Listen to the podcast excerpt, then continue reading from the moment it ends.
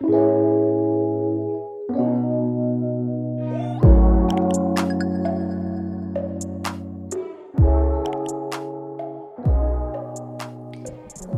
je suis Dalila Majid, je suis avocate au barreau de Paris, j'exerce maintenant depuis un peu plus de 12 ans et je suis ravie de vous accueillir pour ce premier épisode en droit.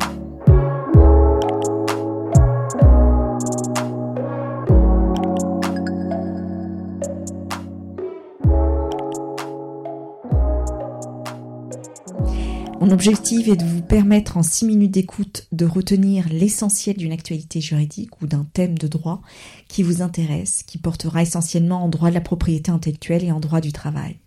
Aujourd'hui, je vais vous parler du droit d'auteur des salariés créateurs, un sujet qui est assez récurrent et qui m'est souvent demandé. Effectivement, une question se pose fréquemment, et celle du salarié qui crée une œuvre. Il se demande s'il se dépossède de sa création et s'il est obligé de la transmettre à son employeur qui en garde tous les droits. Tout d'abord, il est important de rappeler qu'une œuvre qui est créée par un salarié ne peut être protégée par le droit d'auteur que si elle est originale, c'est-à-dire que si elle reflète la personnalité du créateur. Et lorsqu'il y a un litige entre le salarié et l'employeur, les juges vont donc rechercher si l'œuvre en cause est ou non originale. Donc il faut garder à l'esprit que l'existence d'un contrat de travail ne porte pas atteinte au droit d'auteur du salarié. Le salarié demeure propriétaire de ses œuvres, même si l'œuvre est créée en exécution des directives de l'employeur. À ce principe, il existe des exceptions. Il y a notamment les logiciels qui sont créés par les salariés. Dans la loi, il est dit que les droits patrimoniaux sur les logiciels et leur documentation qui sont créés par un ou plusieurs salariés dans l'exercice de leurs fonctions ou d'après les instructions de l'employeur sont dévolus automatiquement à l'employeur qui est seul habilité à les exercer. On parle de dévolution des droits au profit de l'employeur dès lors que le contrat de travail prévoit une mission inventive qui correspond aux fonctions effectives du salarié. Il est important que le créateur du logiciel doit avoir la qualité de salarié au moment de la création.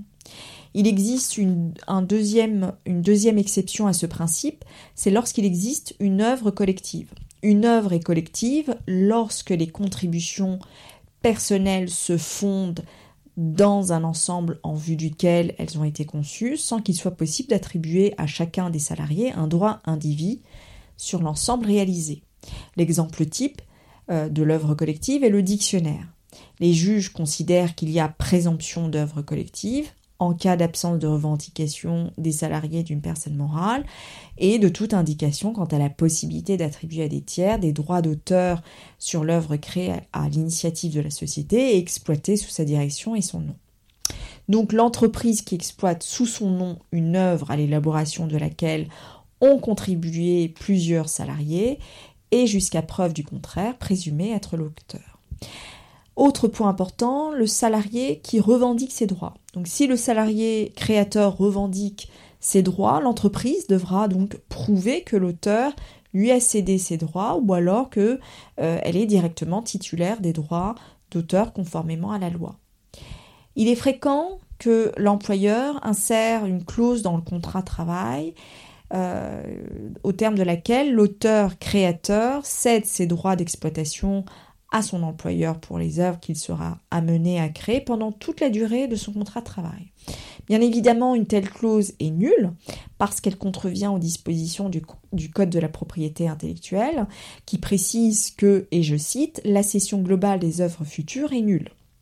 Ce qui veut dire que le salarié auteur ne peut céder ses droits sur la globalité de ses créations intellectuelles futures. Donc l'employeur doit rédiger avec le plus grand soin les contrats de travail avec les salariés créateurs afin d'éviter, lorsqu'il y a une rupture du contrat de travail, que les salariés euh, revendiquent euh, les paiements d'arriérés ou, euh, ou l'interdiction d'exploiter leur œuvre sans autorisation. Et donc lorsqu'il y a une transmission des droits de l'auteur du salarié au profit euh, de l'employeur. Dans l'acte de cession, le domaine d'exploitation des droits cédés doit être délimité quant à son étendue, à sa destination, mais également quant au lieu et à sa durée, puisque à défaut de quoi, euh, l'acte de cession n'est plus euh, n'est pas valable. Dernier point, euh, qui est le droit moral du salarié, qui je le rappelle est un droit inaliénable. Le salarié demeure propriétaire de ses œuvres et peut exercer librement sur celles-ci les droits d'exploitation qu'il n'a pas expressément euh, cédé à son employeur. Le salarié donc jouit de son droit moral. C'est un droit qui ne peut jamais être cédé, qui lui permet d'interdire toute modification susceptible de dénaturer son œuvre et d'exiger que son nom soit mentionné. Voilà pour aujourd'hui pour ce premier épisode. Le sujet est évidemment vaste, mais vous pouvez retrouver cet épisode sur mon blog dalilamajid.blog. Si vous souhaitez me contacter, me poser des questions ou euh, tout simplement me proposer des sujets qui vous intéressent, n'hésitez surtout pas à le faire et à m'écrire. Vous trouverez donc tous mes coordonnées sur mon blog.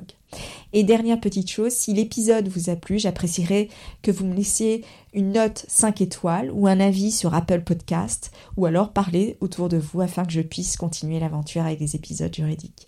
D'ici là, je vous dis à très bientôt et branchez vos écouteurs pour un prochain podcast.